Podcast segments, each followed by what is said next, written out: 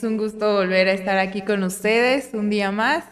Eh, les agradezco que hayan apartado ese tiempo para que podamos meditar sobre la palabra de Dios.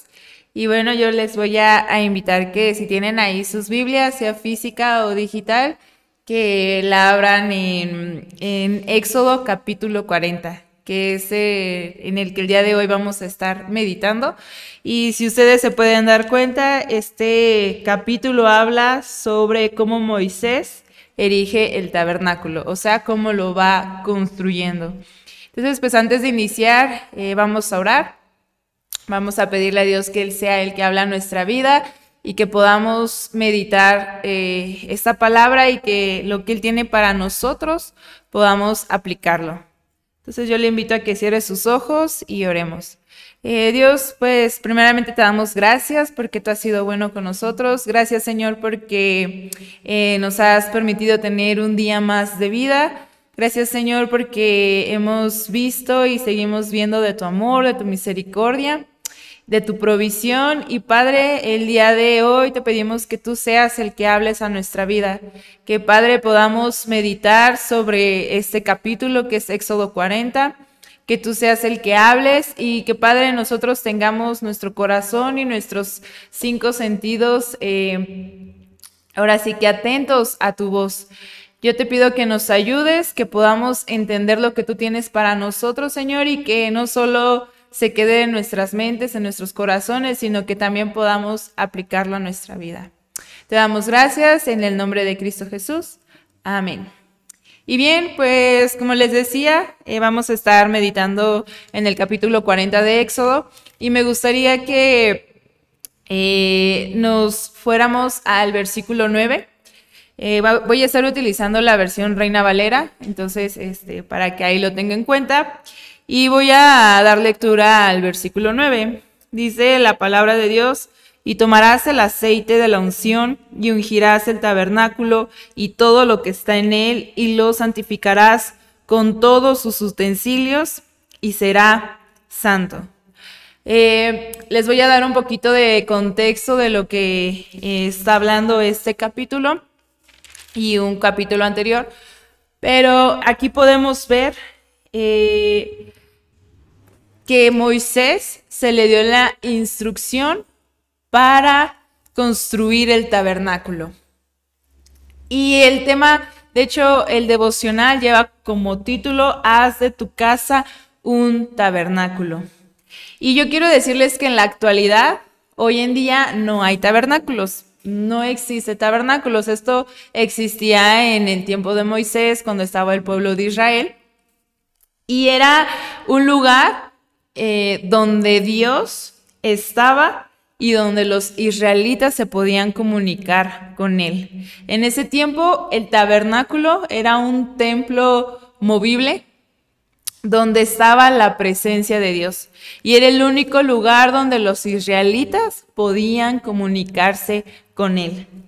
Y podemos ver que que aunque hoy en día no existen estos tabernáculos, ahora lo bonito que tenemos, la bendición que tenemos es que la presencia de Dios puede estar en cualquier lugar y la comunicación que tenemos con Él puede ser en cualquier tiempo y en cualquier lugar.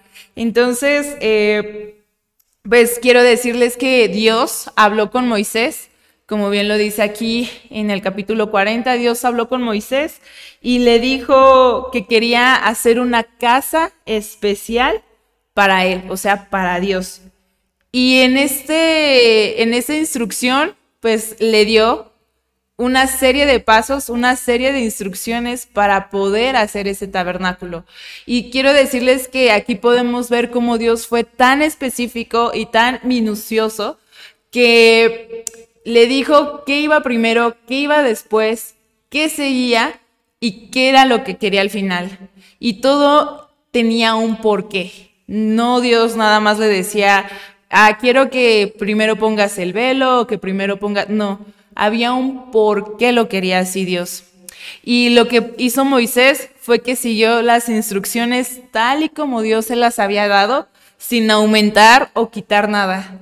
Y esto hizo que al, al Moisés realizarlo como Dios se lo había dicho, hizo que el tabernáculo fuera de un lugar especial y único, porque eso es lo que quería Dios, que ese lugar fuera algo especial, que fuera algo único, que aunque hubiera otros lugares que similaran igual como un tabernáculo, que lo que lo distinguiera fuera que era algo especial, que había algo especial.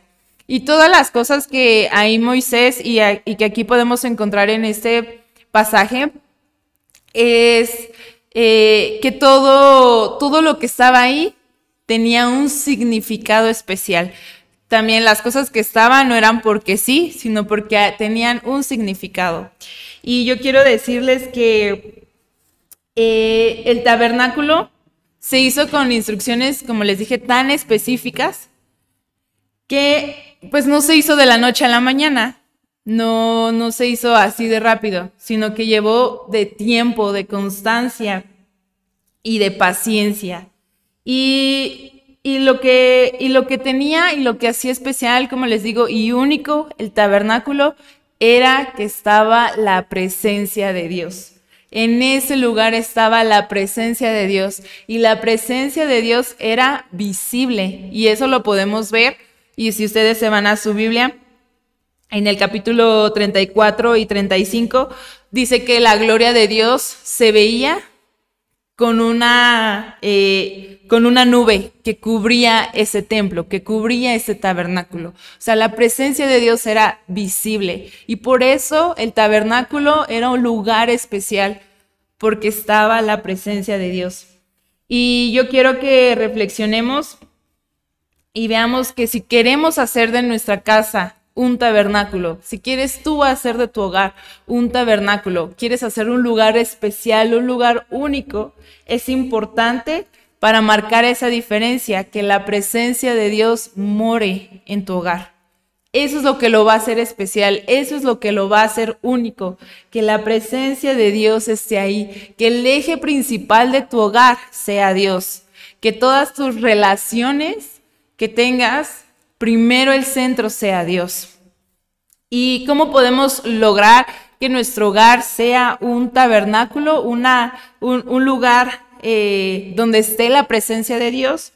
Pues primeramente es con dos cosas. La primera es hacer de ese lugar un lugar santo.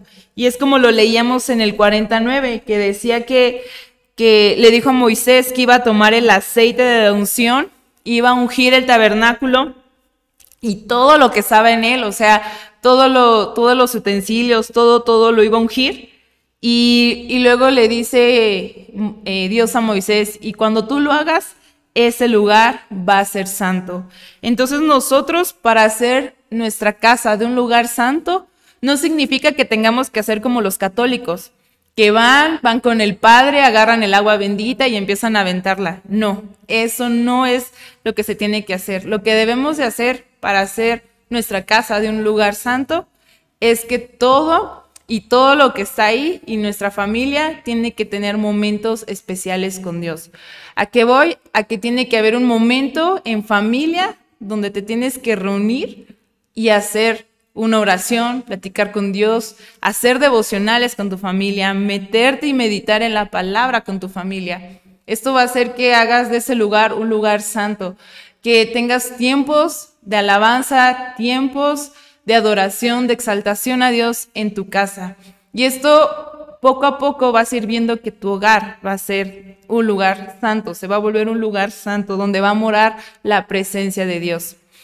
Y otra cosa que es importante para hacer de tu casa un tabernáculo es que debemos santificarnos delante de Él como familia. ¿Qué significa santificarte a Dios? Pues simplemente que tienes que dedicar tu vida a Él, que tienes que apartarte del mal, que cuando nosotros reconocimos a Jesús en nuestro corazón y dijimos que éramos nuevas criaturas, pues tenemos que ponerlo en práctica, no volver a ser lo que estábamos haciendo mal, sino empezar a cambiar de dirección.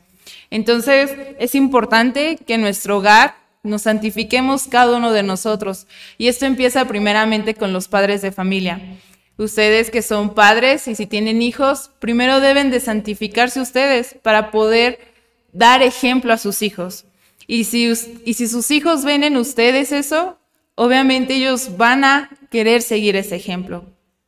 Y yo les invito a que, a que como familia se aparten a Dios, sean solo especialmente para Dios, que todo lo que hagan lo hagan para Él. Y que si están diciendo que son nuevas criaturas, que en verdad lo apliquen, que lo malo que estaban haciendo ya no lo hagan, ya lo dejen, lo dejen pasar y empiecen a, como dice la Biblia, a tener una nueva dirección, a empezar a hacer lo bueno. Entonces yo quiero decirles que eh, no es fácil, pero así como Moisés tuvo que construir ese tabernáculo y le costó en tiempo y con instrucciones específicas, yo quiero decirle que usted y los miembros de su hogar pueden empezar a hacer de esto un lugar santo. Con constancia, con perseverancia y con ayuda de Dios, pueden hacer que su casa sea una casa donde more la presencia de Él. Entonces yo les invito a que empiecen a llevarlo a cabo, que empiecen a tener momentos en la presencia de Dios, que empiecen como familia a buscarlo a Él y, van a ver que, que la presencia de Dios va a morar ahí. Ya está ahí, pero necesitan ustedes activarse, necesitan ustedes tener más relación con Dios para que su casa marque la diferencia y sea una casa donde more la presencia de Dios, como en los tabernáculos. Entonces yo quiero decirle que eh, la presencia de Dios no está en un lugar específico, no solo está en la iglesia, eso, eso quedó atrás, eso quedó cuando el pueblo de Israel estaba no, eh, la presencia de Dios puede estar en cualquier lugar y Dios lo puede escuchar en cualquier momento, en donde usted se encuentre. Entonces yo le invito a que pongamos en manos de Dios nuestra casa, que podamos eh, santificarla, que podamos santificarnos nosotros, apartarnos del mal y pedirle a Dios que nos ayude. Entonces eh, yo le invito a que oremos, que le pidamos esto a Dios y que usted ahí en el lugar donde está pida por su familia, pida por su hogar y también pida por su vida. Entonces vamos a orar, Dios. Pues primeramente te damos gracias porque tú eres bueno. Gracias Señor porque a través de este pasaje podemos ver la importancia que es el hacer de nuestro hogar un lugar santo, un lugar donde more tu presencia. Señor, eh, te pido que podamos eh, em, aprender a apartar tiempos para ti, que sí, eh, cada uno de nosotros lo hacemos, pero que Padre podamos empezar a involucrar a nuestra familia, que en familia podamos buscarte, que en familia, Señor, podamos eh, alabarte, podamos glorificar tu nombre, Señor. Yo te pido que nos ayudes para que nuestra casa sea una casa diferente, una casa donde more tu presencia, Señor. Y Padre, yo te pido que nos ayudes a veces es difícil, a veces pensamos que la presencia, tu presencia solo va a estar en la iglesia, pero Señor, tú nos has dicho que tú estás en todo momento, en todo lugar. Y yo te pido, Señor, que nosotros podamos hacer de eso en nuestras casas, que nuestra casa, Señor, empiece a manifestarse tu presencia. Y Señor, yo te pido que nos ayudes, que, que, nos perdones si no hemos tampoco apartado como familia o individualmente tiempo para ti. Yo te pido que nos ayudes a administrar nuestro tiempo, Señor, y que nosotros en un espacio, sea en la mañana, sea en la tarde o en la noche, Señor, podamos comunicarnos contigo, podamos tener esa relación y que, Padre, podamos también ser y tener la iniciativa de hacerlo con nuestros familiares. Yo te pido que nos ayudes, que nos des sabiduría, Señor, y que, y que tú, Señor, seas el que empieces a obrar en nuestras vidas. Yo te pido por esto y te damos gracias en el nombre de, Cristo Jesús. Amén. Y bien, pues fue un gusto estar con ustedes. Eh, pueden meditar y seguir meditando en, este versículo en sus casas.